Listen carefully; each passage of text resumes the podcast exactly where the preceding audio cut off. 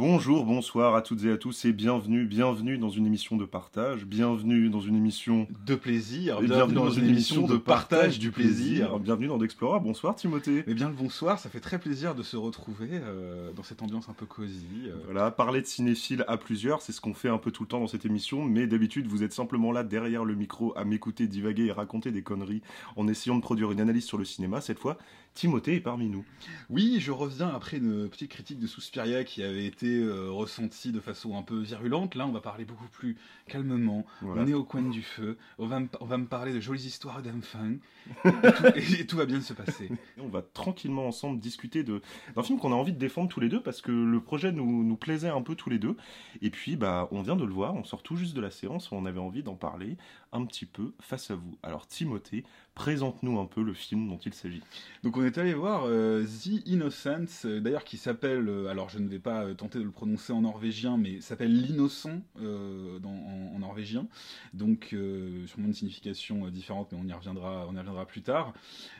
Film qui est une coproduction européenne où beaucoup de pays scandinaves ont été impliqués et euh, qui, en gros, raconte euh, la vie dans euh, une petite cité, dans une petite bourgade de, Scandinavie. Enfin, je dis bourgade, en fait, on ne sort jamais de la cité, donc on ne sait littéralement pas ce qui se passe à l'extérieur, dans laquelle des enfants qui sont en vacances d'été vont se rencontrer, devenir amis et développer des facultés un peu extraordinaires qui vont dépasser le simple jeu d'enfant et tirer le film vers l'angoisse, voire le cauchemar. Voilà, pour le coup, c'est vrai que dès le résumé, on peut le voir un peu. hein, c'est clairement un film qui est aux confins des genres, même, euh, même aux confins des chemins, hein, comme, le, comme le montre la multiplicité des pays producteurs. C'est un film qui va un peu dans toutes les directions. C'est un film euh, pour lequel on a plein d'amour, j'ai l'impression, en général. Mais avec, Complètement. ouais, mais avec lequel on a quelques petits. Quelques petits points de désaccord, et en fait, c'est ce qu'on se disait un peu en sortant du ciné. En fait, nos points de désaccord sont des volontés de l'améliorer, ou en tout cas avec une autre vision, ce qui montre qu'en fait, on a envie de défendre le film. Complètement, il y a, il y a- je trouve que c'est, je trouve que c'est une vraie réussite. Je trouve qu'il y a, il y a plein de choses super intéressantes dans le film. Euh, je sais pas du tout si c'est un premier film ou pas, mais je pense Il me qu'il semble y a- que c'est le premier film de son metteur en scène et euh, le réalisateur est habituellement le scénariste des films de Joachim Trier. Donc ça explique, je pense, beaucoup de choses. Bah, simplement le fait que le film soit un peu une espèce de démonstration de savoir-faire cinématographique, d'une espèce de voilà, je, sors ma petite valoche euh, de euh, de- d'artiste talentueux et je vais te montrer tout euh, mon éventail de capacités, ce qui est très sympa, mais sur deux heures, à un moment donné, ça devient un petit peu, je trouve.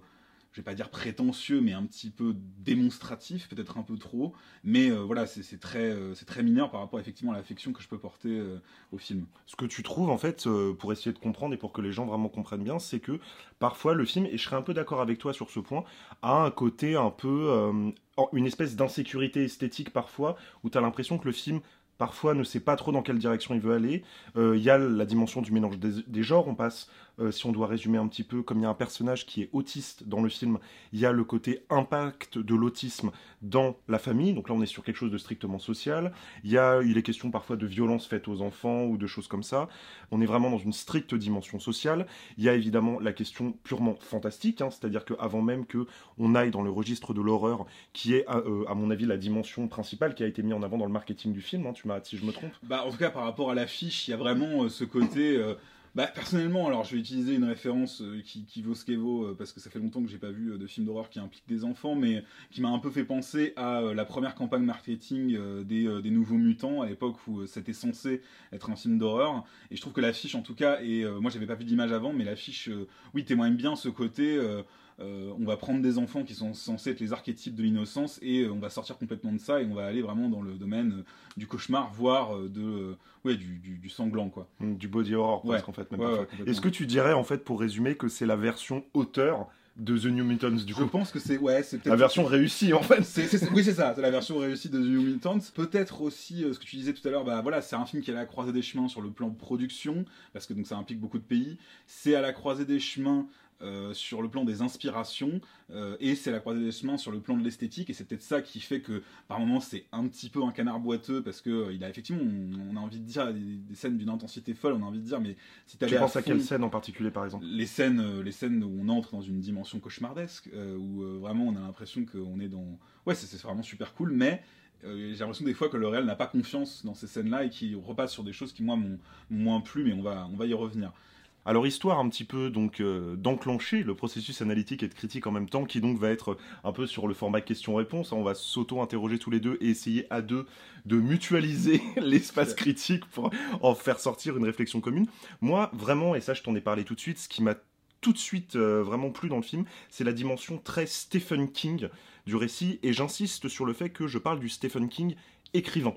C'est-à-dire vraiment euh, construire la dimension, une dimension horrifique qui est strictement circonscrite aux enfants et qui ne fait quasiment jamais intervenir les adultes. Hein, tu seras d'accord avec moi, les adultes ne sont quasiment jamais mis en contact avec les éléments fantastiques dans le film et il n'y a aucune, euh, comment est-ce que je dirais, on pourrait dire ça, prise de recul d'un regard adulte sur le fantastique. C'est-à-dire que le fantastique est regardé à travers les yeux d'un enfant et euh, jusqu'au boutisme. C'est-à-dire vraiment avec des, des, enfants qui parfois ne se rendent pas compte qu'ils sont en train de, de, produire des actes malveillants ou des actes euh, mauvais. Et je pense que c'est justement la grande force du film qui personnellement, moi, m'a beaucoup fait penser euh, au premier tome du roman Ça donc euh, de Stephen King, qui est beaucoup dans, ce, dans cette logique-là de les enfants qui sont entre eux, qui se font violence entre eux, qui apprennent à être, apprennent à, apprennent à être amis, à grandir entre eux.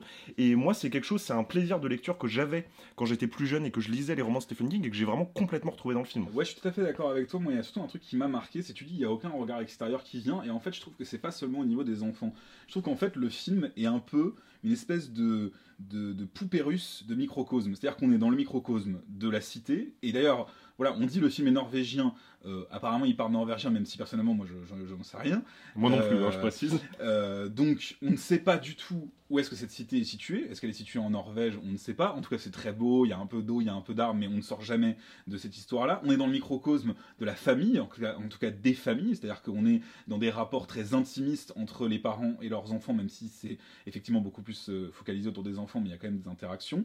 Et on est dans le microcosme de la bulle d'imaginaire que peut se construire un enfant euh, et qui euh, effectivement euh, est quelque chose autour duquel un enfant a, aucune distance. C'est-à-dire qu'un enfant, quand il est en train de dire on dirait qu'on est des chevaliers, et eh ben, il devient un chevalier. Et le film joue cette carte-là à fond. Et je pense que ça, c'est vraiment la très grande réussite du film, c'est d'avoir réussi à incarner à, l'écran ce que c'est que l'imaginaire d'un enfant.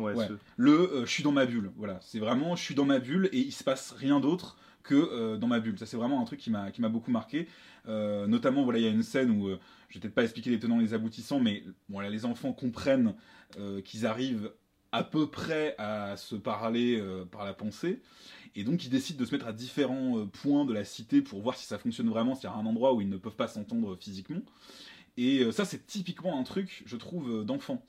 effectivement, quand tu es en train de faire ton jeu, euh, tu y crois à 200% et euh, voilà si tu as décidé euh, que tu étais un monstre qui crachait le feu ben tu vois le feu tu même tu ressens le feu. Et c'est un truc que ça le, film montre super bien je trouve. Bah alors moi je, suis tout à fait d'accord avec toi et j'élargirai un petit peu la dimension justement de la grande réussite avec laquelle il arrive à traiter la question de l'enfance notamment avec des tout petits détails de la vie quotidienne typiquement que font les enfants. Moi, y un truc, c'est des petits détails hein, dont je vais vous parler, mais par exemple, euh, le petit garçon, bah, au-dessus de son lit, il a un dessin d'épée un peu médiéval qu'il a fait au crayon de couleur. Ça, c'est typique. Moi, quand j'étais enfant, je faisais ça. Et c'est cet ensemble de petites choses, par exemple, euh, un enfant, il a un paquet de chips devant lui, encore une fois, toute petite scène, mais ses mains sont trop petites pour aller au fond du paquet de chips et il est obligé de rentrer son bras en entier. Et tout ça, ça dénote d'une extrêmement bonne compréhension de qu'est-ce que c'est que la taille de l'enfant par rapport au monde extérieur et comment est-ce que l'imaginaire, justement, va permettre, en fait, à l'enfant de dialoguer avec ce monde extérieur qui, en fait, peut être euh, très menaçant. Et d'ailleurs, il va l'être dans le film quand on va aller dans une dimension plus strictement horrifique. Oui, oui, totalement. Moi, je voudrais juste rajouter un truc avant de rentrer là-dedans, puis après, euh, je laisserai peut-être reprendre le fil question-réponse et un peu plus euh, mener l'analyse, euh, voilà. Mais moi, il y a un truc qui m'a beaucoup marqué, qui, bon, me touche pas personnellement, mais c'est-à-dire, bon, voilà, sans rentrer dans les détails, j'ai des proches qui ont beaucoup bossé dans le domaine de, la, psychiatrie, et donc qui m'ont beaucoup parlé de ce que c'était l'autisme, et évidemment, sans en avoir côtoyé, sans réellement savoir ce que c'est, j'ai quand même vraiment l'impression que le film retranscrit ça à merveille et on n'a pas vraiment réussi à savoir si euh, l'actrice qui joue l'enfant autiste est autiste elle-même. En tout cas, c'est remarquable, je trouve, la façon dont elle arrive à, capter quelque chose qui apparemment est central, qui est euh, le fait d'être incapable d'accrocher un regard. Et ça, c'est vraiment, euh, je trouve, remarquable. Cette actrice, en plus, euh, est, scandinave, euh, est blonde, aux yeux bleus, elle a des yeux bleus immenses et magnifiques. Et elle les perd dans, dans, dans, l'espace devant elle sans jamais accrocher le regard de, de, de, ses proches. Et ça, je trouve, j'ai trouvé ça très très beau. Et même, il y a une scène où euh, il y a justement elle est, elle est, un peu en capacité de reprendre euh, le dessus, de recommencer à communiquer par le regard, par la parole. C'est ça qui d'ailleurs ça m'a beaucoup touché. Voilà, c'est tout ce que je voulais dire. C'est ça qui d'ailleurs me fait dire que, alors c'est une théorie personnelle, pour le coup j'ai pas vérifié l'information. Je pense que ce qu'ils ont fait, ce qu'on ce qu'on fait assez souvent en général dans le cas où on doit traiter avec des personnes qui sont handicapées, lourdement handicapées comme ça, en fait on va prendre une autiste plus légère et lui demander d'accentuer son handicap dans le jeu pour qu'elle soit capable après de revenir, comme tu le disais, parce que euh, plus ou moins grâce au pouvoir, elle va être guérie. On met des énormes guillemets sur cette dimension de guérison. Mais tu as dit quelque chose de très intéressant qui, pour moi, euh, euh, établit presque toute la mise en scène du film. C'est-à-dire, elle, elle a les yeux qui cherchent en permanence quelque chose, elle a le regard qui se perd. Et en fait, quelque part, la question de perte du point de vue, elle intervient beaucoup dans le film. Il y a beaucoup de plans qui sont à l'envers. Il y a beaucoup cette dimension du, du regard de l'enfant qui qui sait parfois que ce qu'il fait n'est pas bien, que ce qu'il fait euh, pourrait être fait autrement. Tu vois, il y, a toute cette, cette façon de d'un seul coup prendre du recul et de ne pas être capable de comprendre véritablement ce qui est en train de se passer, ce qu'ils sont en train de se faire faire les uns avec les autres. Et cette perte du regard et cette perte du sens moral aussi qui intervient dans le film, parce qu'il y a quand même quelque chose qu'on n'a pas précisé, mais ces gamins sont extrêmement cruels dans The Innocence, en particulier lors de la, la première scène horrifique qui intervient au bout de 15-20 minutes, qui t'a, je crois, beaucoup marqué Timothée. Oui, oui, tout à fait. Bah, en fait, le, le, truc, c'est que, euh, bon, euh, je suis pas forcément euh, très très client de, de, ce genre de films qui sont très qui ont une capacité à duer leur à leur temporalité et c'est vrai que pendant les 15-20 premières minutes j'ai un peu mis des coups de coude à Clément en disant euh, là je m'ennuie un petit peu. Euh, et d'un coup et je trouve que peut-être qu'en fait le film avait compris justement euh, ça, c'est-à-dire qu'il il savait que le spectateur commençait un peu à, penser à sa liste de courses et euh, il, il, te dit attends, euh, en fait, je suis pas du tout, mais alors pas du tout là pour rigoler. C'est-à-dire que justement, il y a un de ces plans que tu, décrivais qui sont en regard d'enfant, c'est-à-dire que juste avant cette scène qui m'a marqué, où la petite fille est à l'envers, elle voit un avion qui passe au-dessus de son immeuble, et vraiment là, moi à ce moment-là, où pour l'instant il s'était absolument rien se passer de fantastique, je m'étais je me commençais à me dire alors oui, est-ce que c'est un film social? Est-ce qu'il veut montrer la réalité d'une petite famille dans une cité qui, bon, est plutôt chouette, mais qui cherche sa place Voilà, c'est un truc. Et en fait, pas du tout, pas du tout. Voilà, donc je, ne rentrerai pas tout à fait dans le détail de cette scène, mais euh, il y a un animal mignon auquel il va arriver des trucs pas cool et je vraiment j'ai saisi euh, mon pull dans les mains j'ai euh, serré les poings parce que euh, j'ai été capté. C'est-à-dire que vraiment là, le film m'a dit non mais attends, t'es en train de t'ennuyer, mais pas du tout, pas du tout ce qui, va se passer dans mon film. Et ça, c'était vraiment chouette. Parce que pour le coup, c'est vrai, et je trouve que cette scène en est très représentative, c'est que l'horreur dans ce film passe beaucoup à travers la question du corps et la question de douleur qu'on va infliger au corps. Ce qui est assez intéressant parce que ça permet de jouer. Tu, parlais dans l'intro de la dimension horrifique puis onirique quasiment, quasiment du film. Et, et je suis assez d'accord avec ça. ce qui est intéressant, c'est qu'il va aller piocher dans plein de registres cinématographiques de l'horreur. On va avoir des séquences qui sont des séquences vraiment de, douleur physique. Hein. Je pense à la séquence où un personnage a un énorme copeau de bois euh, dans la jambe, par exemple, pendant, pendant assez longtemps. Et puis, il y a toutes les séquences d'hallucination qui, elles, vont aller chercher vers totalement autre chose, euh, dans euh, le, la représentation du fantôme, dans vraiment où on est dans, dans quelque chose de beaucoup plus, pour, le coup, strictement je sais pas, on va, on va vers le film d'exorcisme. Enfin, tu vois, moi, j'ai un peu eu cette, eu cette impression-là, quoi. Il y a un truc qui lie en tout cas euh, tous les domaines de l'horreur, c'est euh, le domaine sonore. Euh, alors voilà, ils s'en donnent un cœur joint, un craquement d'os, voilà, coup de couteau, etc. Ça, et on s'est presque dit au début du film, enfin, moi j'ai eu la sensation qu'il y a eu un problème dans notre salle et que le son était trop fort. Et en fait, pas du tout. Je pense que effectivement, le, réalisateur a très bien compris qu'il y a certains spectateurs comme moi qui sont pas très très courageux et qui vont avoir tendance à se, cacher les yeux ou à dire ah j'ai cligné des yeux un peu longtemps, j'ai loupé cette scène parce que c'est trop intense et en fait le son euh, vient te dire mais euh, en fait il y a, y a, aucune prise de recul possible quoi tu, tu peux pas t'évader euh, je, je, vais te dire ce que j'ai à te quoi. Et même si c'est affreux. Est-ce qu'il n'y a pas une façon aussi mais en tout cas c'est peut-être la lecture que j'ai comme on a un personnage très central qui est très autiste et qu'on sait que dans ce type de handicap mentaux il y a la dimension sonore et de la stimulation sensorielle qui peut être très importante et très agressive est-ce que tu penses pas que c'est aussi une façon par la mise en scène de nous identifier à ce personnage là un personnage qui en plus parce qu'il est dans un handicap mental, est un personnage qui va avoir, on peut le penser en tout cas au départ, des difficultés à se défendre. Et du coup, par cette identification, ce serait créer un sentiment de danger avec le spectateur. Ah peut-être, euh, ça franchement je ne saurais pas trop dire. Moi je l'ai pas ressenti comme ça, je l'ai ressenti... Euh, bah en fait vraiment comme euh, ce qui peut arriver en tant qu'enfant. Enfin, en tout cas, moi, ça, ça, ça, ça a renoué avec des choses que j'ai pu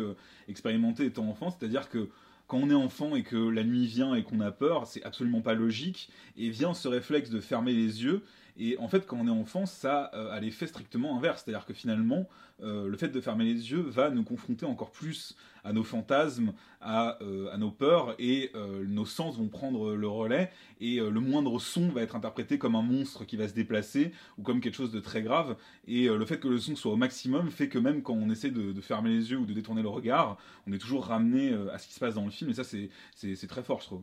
Bah alors là, pour le coup, tout à fait d'accord, il y a la dimension de du rôle de l'enfant, etc. et de comment est-ce que c'est que de penser comme un enfant qui moi aussi a fait grave écho à des trucs que j'ai vécu petit. Mais il y, a un truc, en fait, ça me fait penser ce que tu dis, le rapport de taille, le rapport au fait que euh, le film, je trouve, a une autre dimension qui est intéressante dans sa mise en scène, c'est de parfois nous faire oublier qu'il s'agit d'enfants.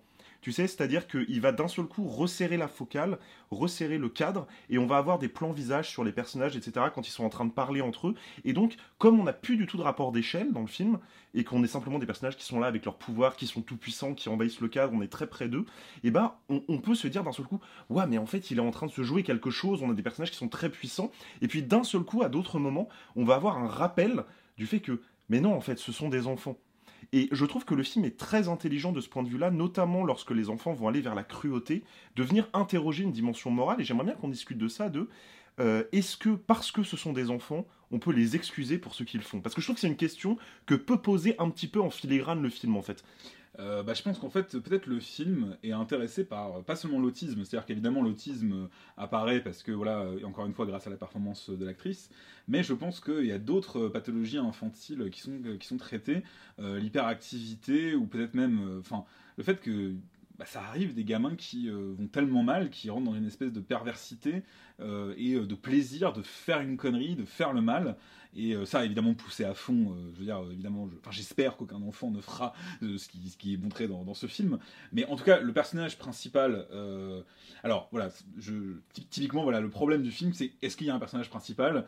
Je rappelle justement, on va revenir là-dessus sur cette histoire de titre. Donc, le, le... Un setup payoff, mesdames et messieurs. Exactement, voilà, tout est, tout est calculé. non, donc le titre français, c'est Les Innocents. Le titre anglais, c'est The Innocents, donc pluriel. Mais apparemment, le titre norvégien, c'est L'Innocent. Et je ne sais pas comment fonctionne euh, la grammaire euh, en norvégien. Mais en Quel dommage, tu aurais pu nous expliquer. Tu je, sais que je suis une sombre merde et que je devrais savoir, mais voilà. Et donc, euh, le, le, je ne sais pas si les noms sont genrés en norvégien, mais en tout cas, ça a l'air d'induire vers un masculin. Et il y a un enfant, évidemment, dans ce film, donc qui est cet enfant. Qui est d'ailleurs le seul garçon voilà, du groupe seul des garçons, un peu pervers, un peu. Enfin, pas un peu, carrément pervers, carrément méchant, qui on a l'impression prend plaisir à, faire le mal. Et effectivement, euh, je pense que si on, analyse le titre sous cet angle-là, ça va complètement dans ton sens de savoir est-ce qu'on l'excuse ou est-ce qu'on l'excuse pas? Est-ce qu'il est conscient de ce qu'il fait ou est-ce qu'il n'est est pas conscient? Et euh, je saurais pas trancher en fait. C'est-à-dire qu'il y a des scènes où on comprend clairement. Peut-être que cette question, justement, et cette hésitation, c'est ce qui permet au film d'entrer dans une vraie dimension horrifique, justement, le fait qu'on ne sache pas. Tout à fait, oui, tout à fait. Bah, de passer enfin, en tout cas, à aucun moment, euh, il y a une question de euh, c'est quelqu'un d'autre qui le fait à sa place. Je veux dire, on n'est pas du tout dans l'exorciste où l'enfant est possédé par un démon, absolument pas. C'est l'enfant qui agit et qui agit dans sa perspective d'enfant, qui agit avec ses capacités d'enfant et qui a des réactions d'enfant. Bah, je vais prendre une scène, voilà, où bon, j'essaie de, de ne pas trop divulgacher euh, cette, cette, cette, scène, mais voilà, le, gamin est face à sa mère et on comprend que ça se passe pas bien avec sa mère. Et d'ailleurs, ça, c'est vachement euh, bien fait, c'est-à-dire qu'il n'y a pas besoin de dire, alors oui, maman, elle m'aime pas trop. Non, il y a genre deux scènes et on comprend que la relation est complètement dysfonctionnelle et euh, que ce gamin va très très mal à cause de la façon dont sa mère le traite. Et donc, il est face à sa mère qui est en train euh, de vite fait préparer à manger, mais euh, des saucisses euh, plongées dans l'eau bouillante et elle s'en fout de lui, elle est sur son téléphone. Des bonnes grosses knacky. Exactement, je sais pas comment ça se dit en norvégien, mais voilà. C'est knacky mais avec un A barré. Et, et, donc du coup, il se rend compte voilà, que sa mère ne s'occupe pas de lui et il va tester quelque chose, mais est-ce qu'il teste pour tester son pouvoir? Est-ce qu'il teste pour tester les limites? Ce que fait un enfant. Enfin, je veux dire, un enfant à qui on dit euh, euh, ne te lève pas, ne va pas par là, et qui euh, limite il va pas à pas pour voir jusqu'où il va se faire engueuler Ou est-ce que vraiment il est dans un rapport pervers au sens au sens mauvais, au sens presque maléfique de, de, Ou ce serait un diable, carrément. Voilà, c'est ça, c'est difficile de trancher. Et d'ailleurs, le film ne tranche pas. Et ça, effectivement, c'est ce qui le rend très intelligent de ne jamais vraiment sortir de cette perspective, cette, cette perspective bah pour le coup, ouais, je pense que c'est vraiment ça qui nous a tous les deux plu euh, dans le film, c'est que c'est un film qui est relativement complet malgré son hésitation sur euh, quelques points et je trouve que ça tire un peu en longueur, mais c'est un film qui est vraiment, qui a une vraie proposition, qui a un vrai parti pris, qui a beaucoup de choses à dire, qui a en même temps l'intelligence de ne pas répondre à certaines questions. Et euh, justement, on vous disait au début de l'émission que on défendait, on défendrait le film parce que on voulait l'améliorer, y compris dans nos critiques. Alors toi, comment, à ton avis, à notre échelle, hein, on aurait pu. Euh, qu'est-ce que tu aurais fait en fait pour que le film soit un peu meilleur? Et après, je te, partagerai moi ce que j'aurais voulu faire.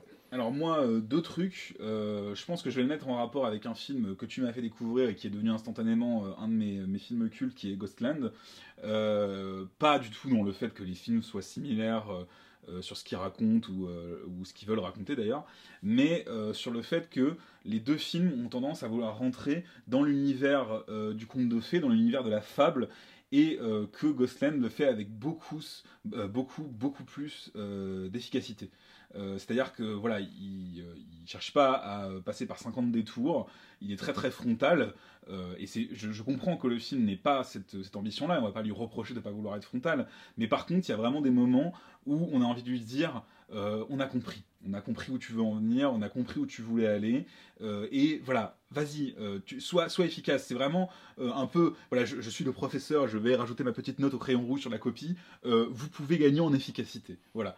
Et deuxième truc, je pense, qui pourrait, qui pourrait être amélioré dans le film, bah, c'est, oui, cette dimension, mais qui, enfin euh, après, moi, encore une fois, je suis pas du tout expert euh, en, cinéma, mais euh, qui apparemment se retrouve dans beaucoup de premiers films, qui est cette dimension de dire, bah, le gars, il n'est pas certain qu'il va en faire un deuxième, donc il veut tout montrer. Et voilà, le film part un peu trop dans tous les sens. Euh, veut trop en montrer, veut trop démontrer qu'il est intelligent, veut trop démontrer euh, qu'il est, euh, qu'il est beau, qu'il que le metteur en scène a du talent. Et voilà, ça c'est un peu dommage parce qu'il y a des moments où ça te, ça te sort un peu, où tu as envie de dire, voilà, j'ai, compris. Tu préférais que l'histoire avance. En voilà, c'est ça. ou oui, ou alors qu'il fasse confiance à l'esthétique de certaines scènes, notamment les scènes où on entre dans la dimension cauchemardesque, qui là pour le coup sont particulièrement efficaces et qui toi t'ont bien fait sauter de ta chaise. Oui, parce que Timothée, en fait, il y a eu un, un jumpscare vraiment qui implique un serpent. Euh, qui, que je n'ai pas vu venir du tout, et pour le coup j'ai vraiment bondi de 30 cm au-dessus de mon fauteuil. ça veut pas dire que je suis plus courageux, moi j'avais juste fermé les yeux, hein, j'ai pas, vu le serpent, c'est tout. Non voilà, alors bah je suis assez d'accord avec, euh, avec les points que tu évoques, et moi en fait je résumerais ça, je t'avais parlé en sortant de la salle, je sais pas si tu te souviens du, du syndrome du petit prince, et en fait euh, ce que je veux dire par là c'est que ce qui est bien avec le petit prince, c'est que c'est une toute petite histoire qui ne cherche pas à être plus que ce qu'elle n'est, c'est une petite fable, et donc le livre est court. Et ce que je reprocherais un peu à The Innocence, c'est que c'est un film, et c'est un peu ce que tu disais sur le fait c'est un premier film qui a trop voulu en faire. En fait, je trouve que c'est une histoire qui est beaucoup trop dense pour ce qu'elle entend raconter et qui serait beaucoup plus efficace en fait si au lieu de durer deux heures, elle durait 1h20. C'est-à-dire vraiment comme il y a le côté euh, euh, les enfants, la cité, le microcosme, la dimension vraiment insulaire où on est coupé du monde, faisons un petit film d'une heure vingt avec le même talent de mise en scène, la même puissance, etc. Mais où on aurait vraiment une montée en puissance tout au long du film et où on ne diluerait pas un petit peu cette dimension dans un film social qui est intéressant, bien sûr. Mais là où, et c'est peut-être ça, moi, que je reprocherais au final au film, c'est que les deux dimensions, le film social, le film fantastique horrifique, sont très réussis, mais sauf que l'horreur et le fantastique sont tellement réussis et on n'a pas l'habitude de voir des enfants souffrir, donc quelque part on a envie d'y rester dans cette dimension-là, que lorsqu'on bascule dans le film social, bah, on a l'impression que le film n'avance plus en fait. On n'a pas l'habitude de voir les enfants souffrir, puis on y prend tellement de plaisir. Euh, Je pense que c'est vraiment, c'est vraiment l'idée de la fin et, le mot de la fin. exactement. On prend, tellement de plaisir à voir souffrir les enfants qu'on voudrait rester dans, dans cette dimension-là. Et euh, ouais, le, le, mot de la fin, c'est, euh, bah, moi, je, enfin, en tout cas, de, de ma, ma, petite portée de simple spectateur, allez-y, faites confiance à un film qui va vous sortir de vos habitudes. Euh, et euh, voilà, en espérant euh, que le gars continue et qu'il nous fasse d'autres jolis films. Hein, voilà. Bah moi je suis tout à fait d'accord. Donnez vraiment votre chance à ce film. C'est un premier film, ça a les défauts d'un premier film, mais par contre c'est le genre de proposition qui essaye quelque chose, qui va dans l'horreur tout en restant réaliste, qui n'a pas peur d'aller dans une dimension bah, à la Stephen King, de proposer vraiment un récit à hauteur d'enfant, etc. Je pense que c'est un film qui, malgré ses quelques petites faiblesses, vaut le coup d'être défendu, et c'est pour ça qu'on le défend aujourd'hui. Donc Merci de nous avoir écoutés. En attendant, je peux vous encourager à nous suivre respectivement sur nos réseaux sociaux. En ce qui me concerne, c'est Addex le cinéma sur Twitter et Instagram. Euh, non, mais ne me suivez pas, moi. D'accord, très bien. Alors ne le suivez pas. Et puis, euh, bah moi en tout cas, je reviens euh, très vite pour euh, reparler de films. Et Timothée, peut-être. Peut-être un jour, voilà, si, si l'envie lui en prend, voilà. Passez une bonne soirée ou une bonne journée, peu importe le moment où vous écoutez ce podcast, et allez voir des films. Des bisous. Salut